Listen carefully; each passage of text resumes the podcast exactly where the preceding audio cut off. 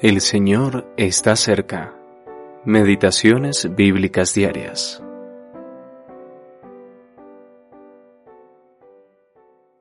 Llegó a un cierto lugar y durmió allí, porque ya el sol se había puesto, y tomó de las piedras de aquel paraje y puso a su cabecera, y se acostó en aquel lugar. Génesis capítulo 28 versículo 11. Piedras para un altar. Jacob se encontraba en una situación difícil, pero por su propia culpa. En complicidad con su madre, conspiró para robarle la bendición a Esaú, su hermano mayor, a pesar de que Dios le había dicho a Rebeca que el mayor serviría al menor. Sin embargo, ambos pensaron que debían ayudar a Dios a cumplir sus planes soberanos. A pesar de ello, el Señor le reveló en una visión a Jacob su propia fidelidad en cumplir sus planes para con él y su descendencia.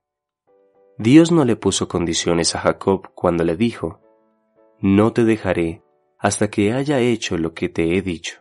Génesis capítulo 28 versículo 15.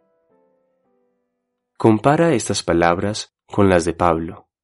Estando persuadido de esto, que el que comenzó en vosotros la buena obra, la perfeccionará hasta el día de Jesucristo.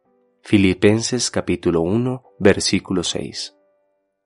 Dios completará lo que ha comenzado, para su propia gloria y nuestra bendición eterna. Pero Jacob le puso condiciones a Dios cuando dijo, Si fuere Dios conmigo y me guardare, Jehová será mi Dios Génesis capítulo 28 versículos 20 y 21. Dios estaba actuando sobre el principio de la gracia, pero Jacob sobre el principio de las obras, y al que obra no se le cuenta el salario como gracia, sino como deuda. Romanos capítulo 4 versículo 4. Dios no le debe nada a nadie, pero Jacob discernió que ciertamente Jehová está en este lugar, y no lo sabía. Versículo 16.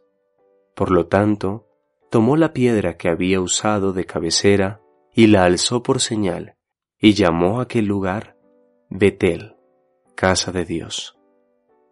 Hay un Jacob en todos nosotros, y por eso es tan necesaria la disciplina de Dios. Si se encuentra en un lugar difícil, reconozca la presencia del Señor con usted allí, y recuerde que, cómo Jacob puede convertir esas piedras en un altar de adoración a Dios. Richard A. Barnett